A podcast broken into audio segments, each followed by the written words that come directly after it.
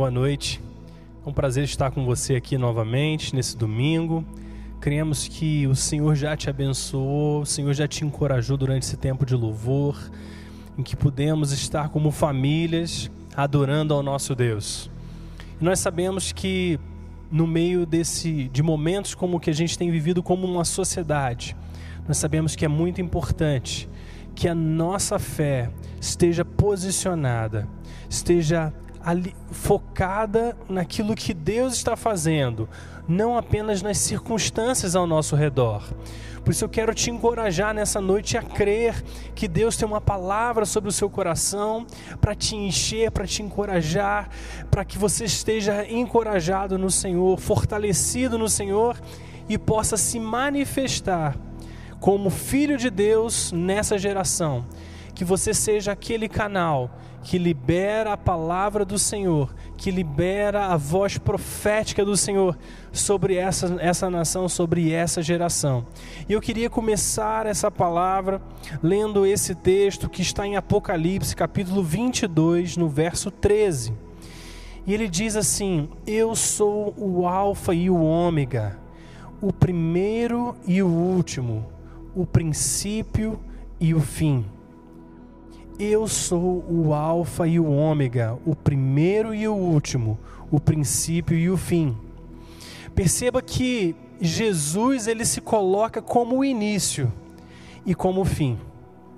Em outras palavras, ele está dizendo que tudo que há entre o início e o fim está contido, está restrito dentro dos, dentro dos seus braços. Diz a palavra em Colossenses capítulo 1, versículo 16 e 17, que nele foram criadas todas as coisas, nos céus e na terra, as visíveis e invisíveis, sejam tronos ou soberanias, poderes ou autoridades. Todas as coisas foram criadas por quem? Por Jesus. E para quem? Para Jesus. Ele é antes de todas as coisas e nele tudo subsiste. Pense nisso. Tudo que há, tudo que existe, foi criado por Ele e foi criado para Ele. Agora, medite nisso que eu vou te falar. Deus está no céu ou o céu está em Deus? Porque muitas vezes, quando nós pensamos no céu, nós pensamos que Jesus está lá e ele realmente está lá. Mas a realidade é que Jesus é menor do que o céu ou Jesus é maior do que o céu? O céu está em Jesus ou Jesus está no céu? Medite nisso. Pode alguma coisa conter a Deus ou tudo está contido em Deus? E diz que as nossas vidas, elas são sustentadas pelo seu poder. Elas estão nas suas palmas das mãos. Não há nada que aconteça que Deus não esteja ciente.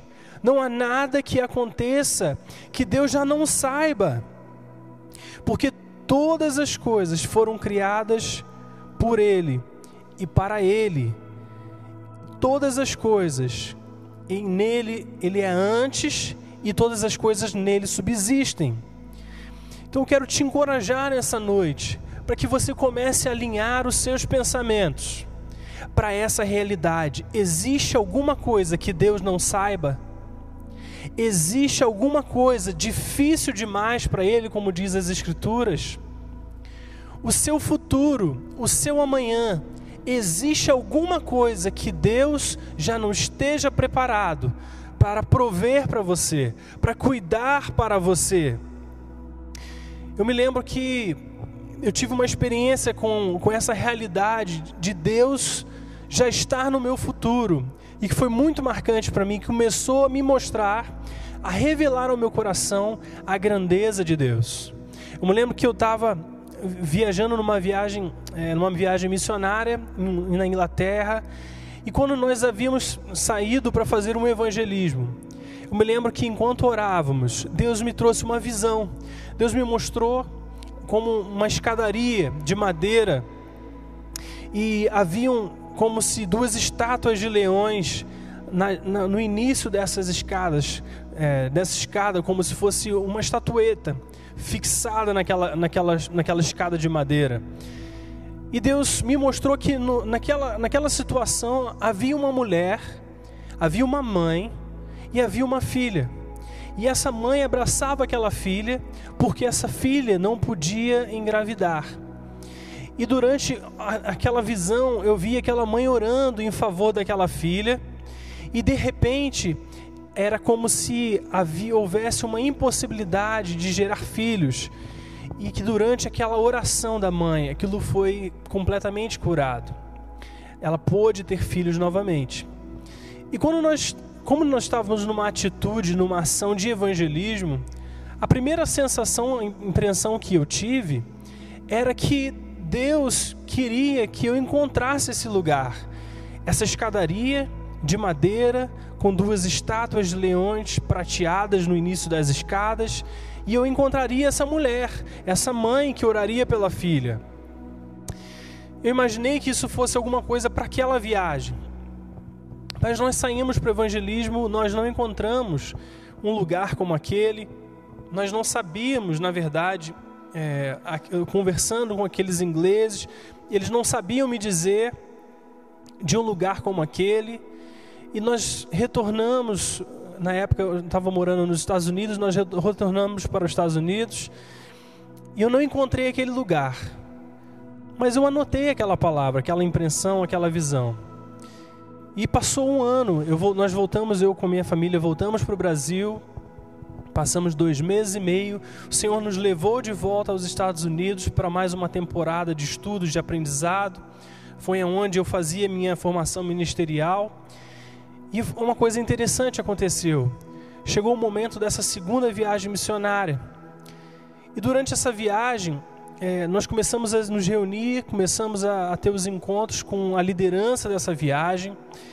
E quando foi a última reunião, que seria a última reunião pré-viagem, o líder daquela viagem, ele nos fez um convite. Ele nos convidou a fazer aquela reunião na sua residência. E aí é que foi, aconteceu algo muito interessante, porque quando eu cheguei na residência dele, logo que eu abro a porta da sala, eu me deparo com aquela escadaria de madeira, com aquelas estátuas de leões no início da escada, e, imediatamente eu me recordo da visão que eu tinha tido um ano antes, um ano antes, naquela viagem ainda para a Inglaterra. E eu imediatamente eu fiquei muito chocado, fiquei muito impactado com aquela realidade e comecei a procurar a, a, aquela visão, aquela impressão que eu tinha tido no meu celular. Eu encontrei e realmente havia sido cerca de um ano antes. E eu comecei a perguntar ao Espírito Santo: Senhor, como que pode isso? É uma coisa completamente nova. E eu imediatamente procurei o dono da casa e perguntei para ele se havia alguma relação, se ele entendia aquela, aquela impressão, aquela visão que eu tinha tido há um ano antes. E ele até brincou comigo, dizendo que ele, na verdade, não queria ter mais filhos, porque ele já tinha quatro filhos. Então ele não percebeu uma conexão com a realidade dele. Mas eu fiquei muito impactado com a perfeição dos detalhes, com a descrição que eu tinha visto e como que aquilo batia com aquela visão. E nós fomos viajar, nós viajamos, nesse caso, para a Alemanha. E quando eu cheguei na Alemanha, na cidade de Munique, eu começo a perceber um certo padrão. Eu começo a ver é, estátuas de leões espalhados no meio da cidade. E eu começo a me perguntar, Senhor, o que está acontecendo? O que, que história é essa de leão que eu não estou entendendo? Foi até bem engraçado, porque eu começo a entrar no Google, é, eu chamo meu amigo Google, na verdade, e começo a, a pesquisar qual era a relação daqueles leões. E quando eu começo a pesquisar sobre a cidade, que estava no estado da Baviera, eu percebo que o emblema da cidade, daquela região, são dois leões. E eu pergunto ao Senhor, Senhor, o que, que o Senhor está falando comigo? Por que, que eu, o Senhor me deu essa palavra um ano antes? E Deus fala ao meu coração muito claramente. Ele diz: Eu já estou no seu futuro. E aquilo foi um pouco chocante para mim a princípio. Porque eu perguntei assim: como que Deus pode estar no meu futuro? E Deus me levou aquele texto das Escrituras que dizia, que diz que Jesus é o Cordeiro que foi morto antes da fundação dos tempos. Ele já é o Cordeiro que foi morto antes da fundação do tempo, fundação das eras. A realidade é que Deus não está contido nesse tempo que nós vivemos. Deus, se pudéssemos classificá-lo, seria atemporal. Por que atemporal? Porque Ele que criou o tempo. Como nós acabamos de ler, todas as coisas foram criadas nele, em Jesus Cristo, para Ele e por Ele. O tempo também foi criado por Deus. Deus não está contido no nosso tempo, na nossa realidade. E Ele está fora dessa realidade. Ele já vê o final do, da sua vida. Como também diz as Escrituras, que no seu livro foram escritas todos os dias da nossa vida. Então por que, que Tiago, você está falando isso tudo? Para te lembrar, para te fazer recordar que Deus não pode ser pego de surpresa. Não há nada que amanhã possa trazer que Deus já não saiba. E eu quero te dizer que Ele vai estar te esperando lá, com a provisão que você precisa, com tudo aquilo que você necessita. Não há nada que possa pegar Deus de surpresa. E é por isso que eu quero te dizer que a vida, as circunstâncias, as situações não têm a última palavra sobre você. Deus tem a última palavra sobre a sua vida. Eu quero trazer essa ilustração. Imagine que há um cego de nascença. Ele nunca teve o privilégio de enxergar o mundo. E de repente ele descobre que existe essa operação que permitirá que ele enxergue novamente. E ele se submete a essa experiência, a essa operação, e ele recobra esses sentidos e ele passa a ver pela primeira vez. Agora eu quero que você imagine isso. Alguém que a sua vida inteira estava com os olhos fechados, que se acostumou a viver em trevas, de repente começa a ver a luz. Porque nós sabemos que a nossa retina, o nosso globo ocular capta a luz externa. Então, de repente, ele que estava acostumado a ver nada, começa a enxergar, começa a captar. E tudo aquilo que ele experimentava do mundo, a maneira como ele se conectava à realidade através dos seus sentidos, da audição, das vozes, do seu toque físico, do seu paladar, de repente ele começa a enxergar coisas que ele, que ele desconhece porque ele nunca associou aquela imagem à sua experiência.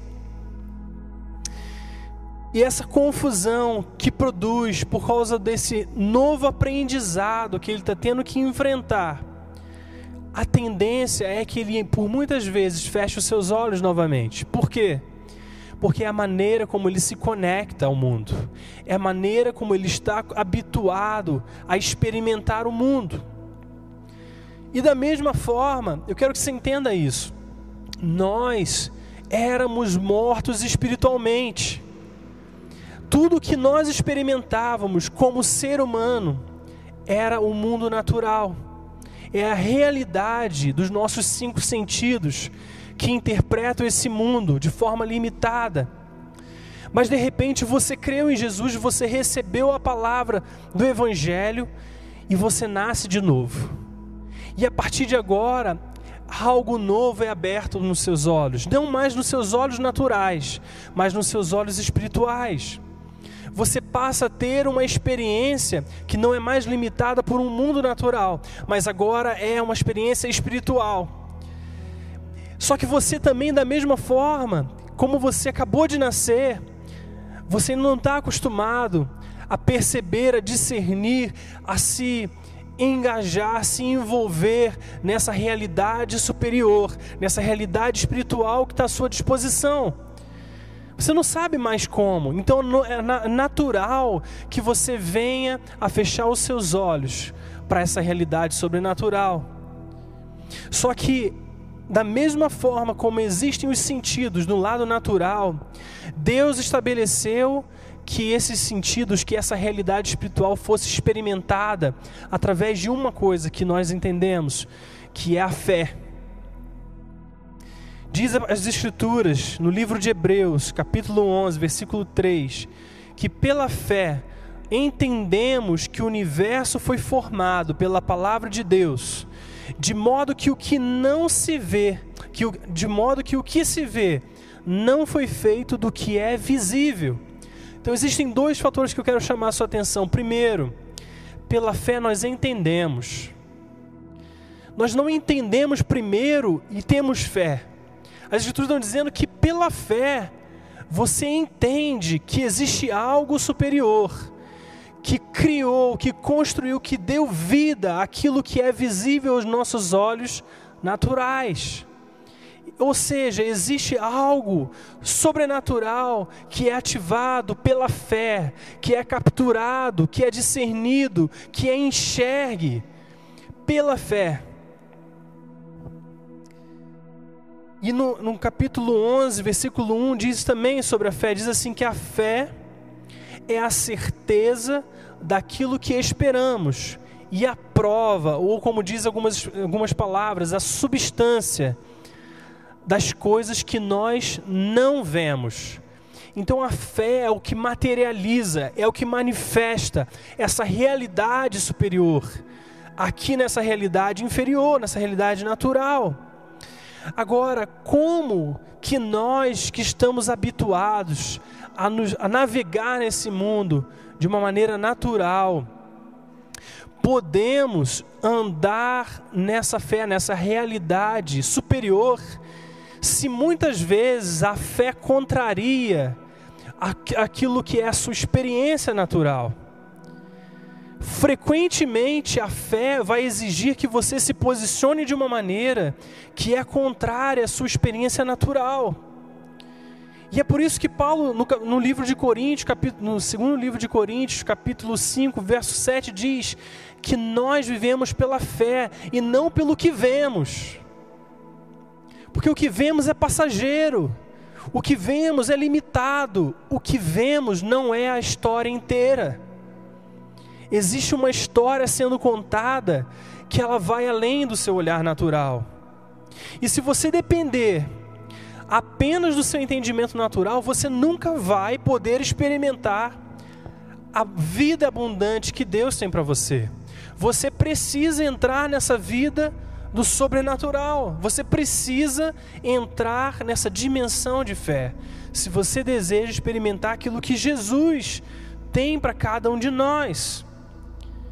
E como nós nascemos de novo, como diz Gálatas 5:25, que se nós estamos em Cristo, se nós vivemos no Espírito, fomos vivificados no Espírito, agora precisamos aprender a andar no Espírito.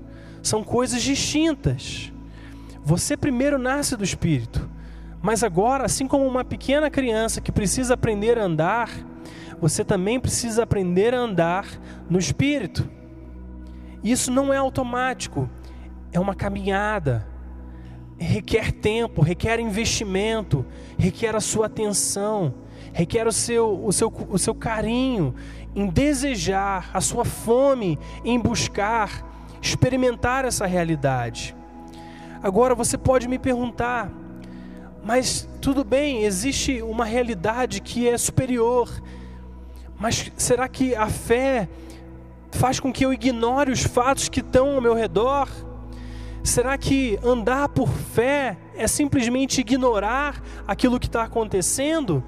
Eu quero dizer que a fé não ignora os fatos, mas a fé é, é uma decisão por viver sem que os fatos te influenciem mais do que a verdade de Deus sobre a sua vida é escolher, em última instância, quem é que vai influenciar o seu modo de viver, quem é que vai ter a última palavra? Quem vai ter a palavra final sobre a sua história, sobre a sua vida, sobre a sua realidade?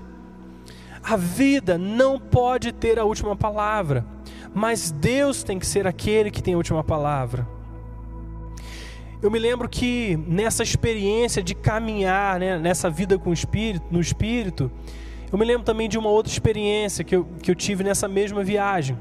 Eu me lembro que era uma segunda-feira, de domingo para segunda, e nessa madrugada eu, eu acordei por volta das quatro, e eu ouvi a voz do Espírito Santo dizendo algo para mim. Ele disse assim, muito claramente, que havia uma família que naquele momento estava levando a sua filha para um hospital para ser internada.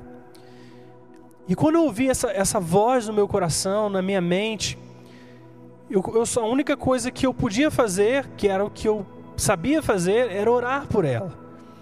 E eu orei pedindo que Deus intervisse, que Deus protegesse, que Deus abençoasse aquela família. Mas como, como Deus muitas vezes levanta a gente em intercessão por outros, às vezes que a gente nem conhece, eu imaginava que era só uma intercessão, que Deus estava, na verdade, chamando a minha atenção para que eu pudesse orar por alguém.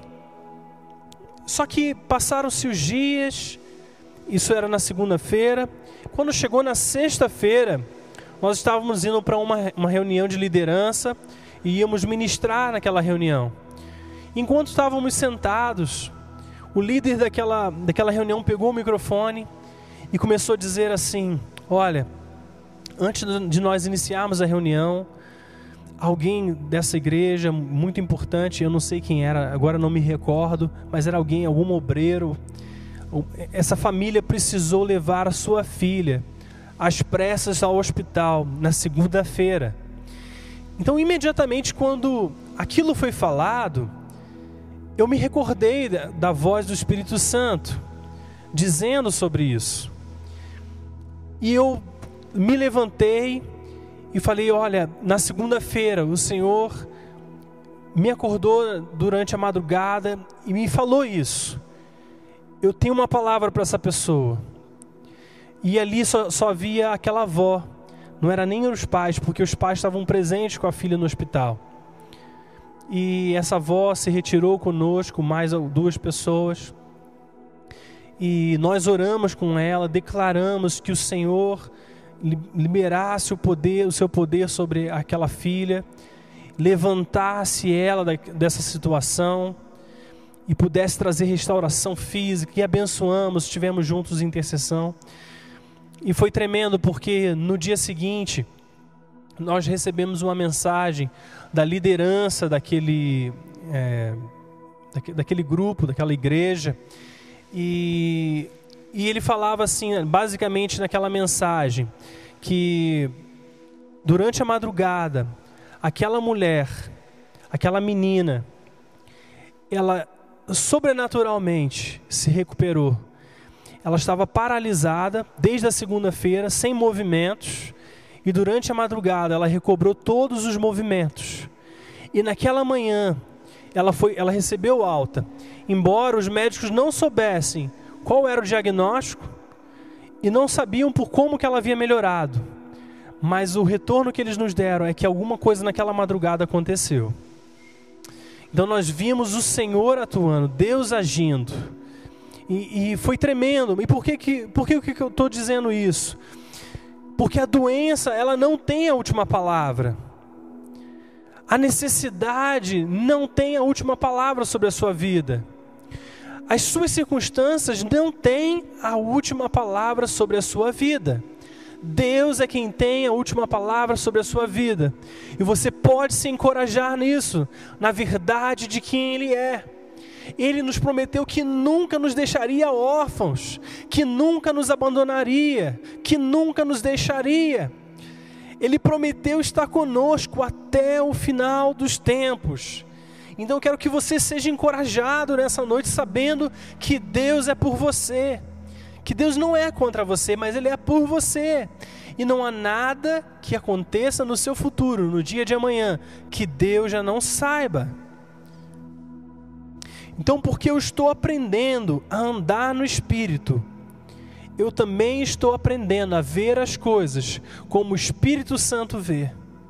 Eu estou tomando sobre mim a perspectiva de Deus. E é interessante que Jesus disse que se nós tivéssemos uma fé do tamanho de um grão de mostarda, nós diríamos aquela montanha que se retirasse daqui e que se lançasse em outro lugar. Em outras palavras, Jesus está dizendo que a fé que enxerga, que discerne, que captura uma realidade superior, é capaz de pegar uma realidade natural e transformar essa realidade natural. E ele diz que a fé que você precisa, ela é como uma pequena semente de mostarda. E é interessante que a, a semente de mostarda, ela é quase invisível, é tão pequena que ela é mas ela se torna a maior das hortaliças. Isso significa que, embora a sua fé hoje possa ser pequenininha, ela tem um potencial de crescer até se tornar como das maiores árvores. Então eu quero te dizer que não importa como que você esteja, a sua fé, porque Deus lidou com todos os tipos de fé, os de pequena fé, os de grande fé. Deus tinha graça, Jesus tinha graça para qualquer tipo de fé. Eu quero dizer, seja pequeno ou seja grande, o Senhor é por ti, o Senhor é contigo, e é Ele que te fortalece, é Ele que te ajuda. Então a fé, ela, ela enxerga, ela captura essa realidade e manifesta essa realidade. E é por isso que a sua montanha, a sua impossibilidade pode ser movida. Provérbios capítulo 3, do verso 5 ao 6, diz: Confie no Senhor de todo o seu coração e não se apoie no seu próprio entendimento. Reconheça o Senhor em todos os seus caminhos e ele endireitará as suas veredas. Perceba que existem duas chaves nesse texto. A primeira, confiar no Senhor de todo o seu coração de todo o seu coração, de toda a sua mente, de todas as suas emoções. Confia no Senhor. E depois ele diz: Mas não se apoie no seu entendimento.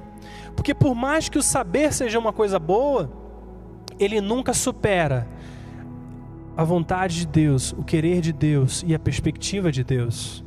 Então, na verdade, nós precisamos confiar em Deus, não nos apoiar no nosso, no nosso conhecimento, naquilo que nós achamos que é bom, naquilo que parece ser a solução para a nossa vida, para a realidade que nós estamos vivendo. Ele não se apoie no seu próprio entendimento, mas ele então ele diz: reconheça o Senhor em todos os seus caminhos. Essa palavra reconhecer, ela traz uma conotação, um entendimento de um modo de operação quando, quando ele fala, reconheça o Senhor em todos os seus caminhos, ele está dizendo: olha, a sua maneira de viver, o seu modo operacional, a maneira como você funciona, precisa ser trazer Deus em todos os seus caminhos. Porque às vezes você pensa sobre a sua provisão. Olha, eu preciso de provisão financeira num momento como esse e você acha que a sua provisão financeira ela só pode vir da maneira natural que você sempre vivenciou. Mas eu quero te dizer, confie no Senhor de todo o seu coração. Não se apoie no seu entendimento. Reconheça o Senhor em todos os seus caminhos. Por quê? Aí a promessa dele sobre nós, ele vai endireitar as suas veredas. Quando Deus, nós reconhecemos Deus em todos os nossos caminhos, nós abrimos a porta, nós abrimos a possibilidade de Deus manifestar sobre nós algo que nós não temos competência para realizar por nós mesmos. Então, muitas vezes, nós estamos andando de uma forma plenamente natural. Se eu não trabalhar, eu não recebo. E existe uma, um lado que é esse lado mas não se apoie no seu próprio entendimento. Confie no Senhor. Eu poderia te contar inúmeros testemunhos de momentos que eu abri mão da minha, do meu saber, da minha capacidade, de que eu não sabia como eu iria trazer sustento, e Deus trouxe sobrenaturalmente. Deus operou milagres após milagres, porque Ele é Deus porque eu permiti que a realidade sobrenatural de Deus se manifestasse na minha vida, na minha família, na minha casa, por meio da fé. A fé espera, a fé confia num Deus que é maior que a nossa circunstância. Então permita, permita-se abrir mão do seu entendimento e confiar no Senhor de todo o seu coração. E eu quero trazer essa última ilustração, que é a ilustração da figueira.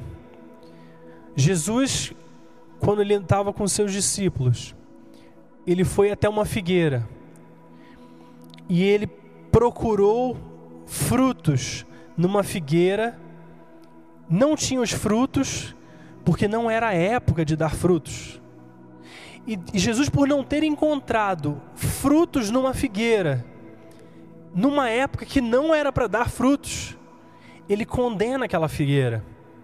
E dentre as muitas explicações, eu quero trazer uma para você. Por que, que Jesus condenou aquela figueira, amaldiçoou aquela figueira à morte, se a figueira não estava em época de dar frutos? E uma das respostas que eu tenho para te dizer é porque somente Jesus, porque Deus, Ele pode esperar fruto do impossível. Entenda isso. Deus, Ele é Deus, Ele pode esperar e ver frutos no impossível, nas impossibilidades, que para nós seria impossível, que seria chega a ser ridículo. Como que você pode ter fruto fora de estação? Mas Deus pode tirar fruto daquilo que é impossível. Então eu quero te dizer, deixar essa palavra ao seu coração nessa noite. Não importa as circunstâncias, não importa como se parecem as circunstâncias. Você não precisa ignorar os fatos, mas você pode se submeter a uma realidade de Deus que vai impactar, que vai transformar a sua experiência, a sua realidade, e você faz isso através da fé. Quando você crê, quando você reconhece a Deus em todos os seus caminhos. Nessa noite, antes de nós orarmos, eu quero te dar a oportunidade. Talvez você esteja vendo esse culto pela primeira vez e você pensa assim: olha, eu, gosto, eu preciso de Deus na minha vida, eu preciso entregar, eu preciso servir a Deus na minha forma de, de viver, eu preciso que os meus caminhos estejam no coração de Deus. Eu quero que a minha vida inteira seja para servir a Deus, para amar a Deus. Eu preciso de Deus, eu preciso de um Salvador, eu preciso me arrepender, eu preciso confessar os meus pecados. Talvez você esteja nessa situação, talvez haja no seu coração o desejo de não viver mais para si, mas viver por um propósito maior. Eu quero te dar essa oportunidade. Se você pela primeira vez está vendo essa mensagem, você pensa, Tiago, eu preciso entregar minha vida ao Senhor. Eu preciso entregar minha vida a Jesus. Eu quero que você repita comigo nessa oração. Em nome de Jesus, repita assim: Senhor Jesus, nessa noite eu reconheço que necessito de Ti. Eu reconheço que eu preciso, Pai, da Sua presença, da Sua ajuda eu preciso ser lavado dos meus pecados. Eu preciso me reconciliar contigo. Eu preciso que a minha vida seja para viver para ti a partir de hoje. Por isso, perdoa os meus pecados. Perdoa as minhas falhas. E me recebe como filho. Me dá o poder de ser filho de Deus nessa hora lava e apaga todos os meus pecados e coloca o seu espírito em mim. Me chama de seu filho nessa hora. Em nome de Jesus, eu entrego a minha vida para ti. Amém. Nós sabemos que isso é o mais importante. Primordial é a nossa vida na presença do Pai. Mas agora eu quero orar especificamente, pelo que eu sinto, que é a, a graça de Deus, a unção de Deus para liberar sobre a sua vida, para que os seus sentidos espirituais sejam abertos, para que a sua percepção do que Deus está fazendo, do que Deus deseja fazer, sejam abertos nessa noite. Eu quero que você feche os seus olhos, abra suas mãos. Diz, diz, disse Jesus muitas vezes: aquele que tem ouvidos para ouvir, ouça. Aqueles que têm olhos para ver, que veja. Eu quero declarar sobre a sua vida nessa noite. Receba olhos para ver, receba ouvidos para ouvir aquilo que o Espírito Santo está dizendo, aquilo que o Espírito Santo está fazendo, que a partir dessa noite venha sobre a sua vida, sobre os seus sentidos espirituais, a graça para discernir como Deus está movendo. Fala assim: Eu recebo, em nome de Jesus, a capacidade para ouvir e para ver, para perceber a ação do Espírito Santo nos meus dias, no dia de hoje, nos dias que vêm a partir de hoje, que quando me deparar com qualquer situação, eu vou procurar a perspectiva de Deus sobre isso. A última palavra virá do Senhor e nela eu me apoiarei. Em nome de Jesus, que os seus olhos vejam, que os seus ouvidos ouçam e você receba dessa unção nessa hora. No nome poderoso de Jesus. Querido, se você está nos acompanhando, eu quero te dizer que existe toda uma equipe disponível é, para orar por você, para te fortalecer com orações, para te encorajar. Se você fez essa oração recebendo a Cristo pela primeira vez, eu queria te dizer que mande uma mensagem, o link vai ficar aí no chat do YouTube. É, se não me engano, é whatsapp.igrejadamontanha.com.br. Você também pode abrir esse website e se conectar a nós. Então, se você deseja receber uma oração, se você deseja estar conectado de uma forma mais pessoal, faça esse contato conosco através do WhatsApp. Que o Senhor te abençoe nessa noite, que o Senhor te abençoe durante essa semana. Vamos orar mais uma vez. Pai, em nome de Jesus, eu quero declarar sobre cada um que nos ouve. Uma semana na Sua presença, uma semana de encontros contigo, de encontros na madrugada, de revelação da Sua palavra, de entendimento da Sua voz, da percepção de como o Senhor está falando, de como o Senhor está agindo. Pai, eu quero declarar que venham sobre cada um dos seus filhos uma fé renovada, uma fé que declara as impossibilidades, que se movam, que saiam de frente, que, que haja um liberar desses caminhos. Da mesma forma, como diz as Escrituras, reconhece o Senhor em todos os seus caminhos, que isso se torne, Pai, o modo padrão dos seus filhos andarem, que eles não apenas tenham nascido do Espírito, mas que eles andem no Espírito e possam experimentar a plenitude de vida, a plenitude de graça que está disponível, Senhor, para cada um de nós.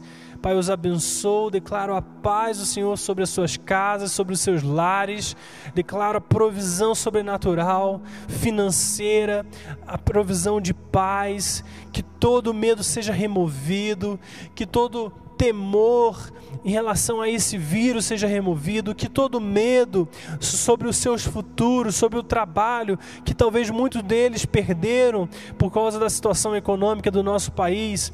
Eu quero te declarar, em nome de Jesus, que a provisão de Deus vai te alcançar que você pode descansar no Deus que é fiel e Ele há de te honrar, Ele há de te fortalecer e você perceberá que nada acontece sem que Deus o saiba. E se você tem entregado a sua vida a Cristo, se você tem buscado ao Senhor, saiba que todas as coisas cooperam juntamente para o bem daqueles que amam a Deus, que são chamados segundo o seu propósito. Em nome de Jesus eu te abençoo. Fica na paz do Senhor. Amém.